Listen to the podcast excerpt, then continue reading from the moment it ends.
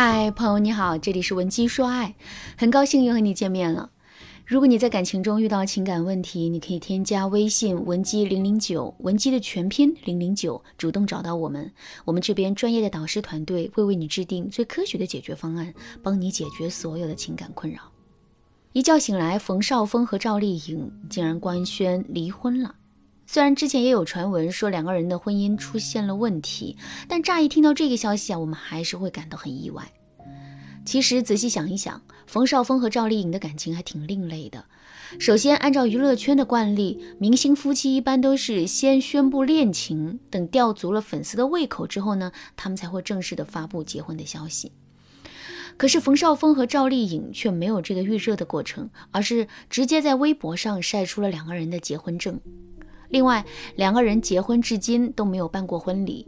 按理来说，就算是我们普通人，在面对结婚这样的大喜事的时候，都会拼尽全力去筹备一场盛大的婚礼，以此来让两个人的爱在最隆重的时刻被定格。遥想当年，黄教主和 Angelababy 的世纪婚礼还在被人们津津乐道。冯绍峰和赵丽颖都是一线明星，可两个人至今连个婚礼都没有筹备，这确实有点说不过去了。也难怪有网友会在网上调侃：“婚礼开始了吗？哦，已经离婚了。”听到这儿，你肯定很想知道两个人为什么会离婚，这中间都发生了什么。冯绍峰在官宣离婚的时候，文案是这么写的：“日子很长，过去很好，愿未来更好。”十三个字，不疼不痒，但又滴水不漏地交代了离婚的结局。不过，在其工作室发表的离婚声明里，我们却找到了一个关键语气，那就是。因为工作原因聚少离多，最终决定由恋人关系退回到朋友关系。那么赵丽颖的离婚声明是怎样的呢？一开始赵丽颖并没有发表个人的声明，只有以工作室的名义发布的一则通告，内容跟冯绍峰工作室的通告内容差不多。再到后面，赵丽颖终于亲自下场回应了。不过令人大跌眼镜的是，赵丽颖竟然完全复制了冯绍峰的文案。除此之外，没有任何个人的态度。这一举动说明了什么呢？起码它说明了两个人的感情并不像文案里说的那样云淡风轻。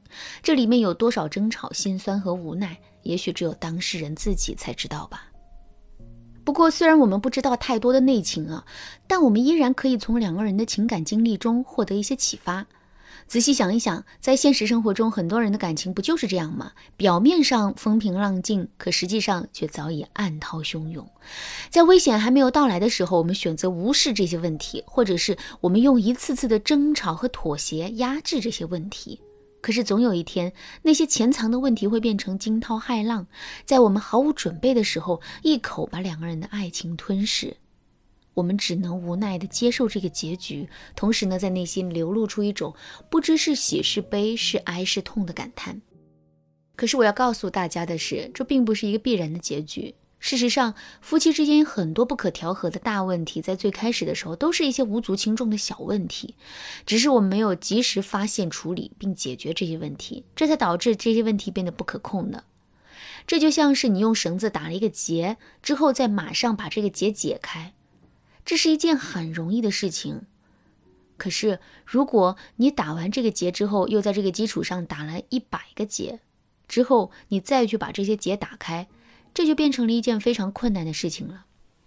感情也是如此，我们要及时的发现并妥善的处理两个人在感情中出现的各种小问题，只有这样，我们才能保证两个人的婚姻不会出现什么大问题。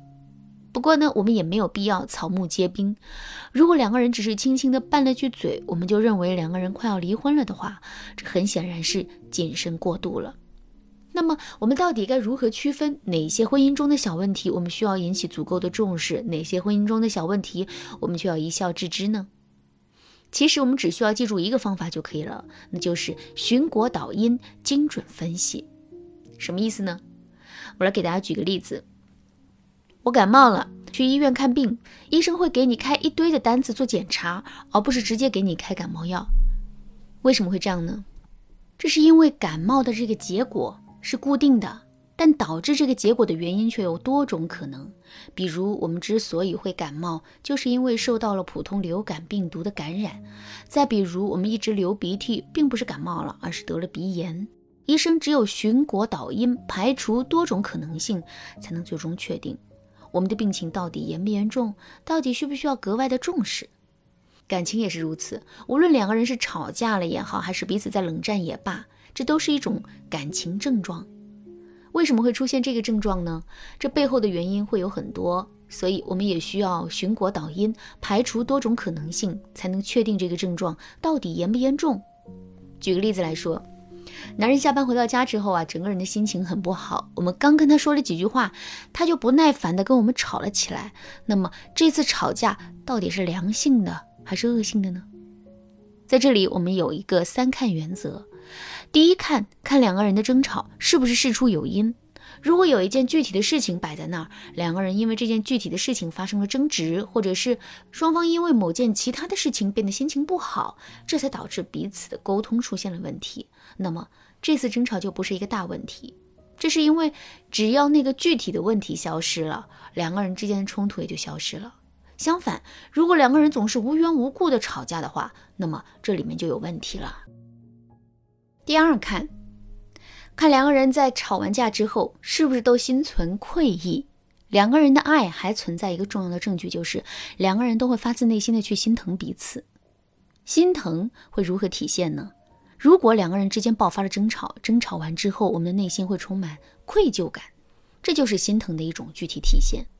所以，如果两个人在吵完架之后，彼此的内心还有愧疚感的话，这就证明那份心疼依然存在，两个人之间的爱也依然存在。换言之，这次争吵并不是什么大问题。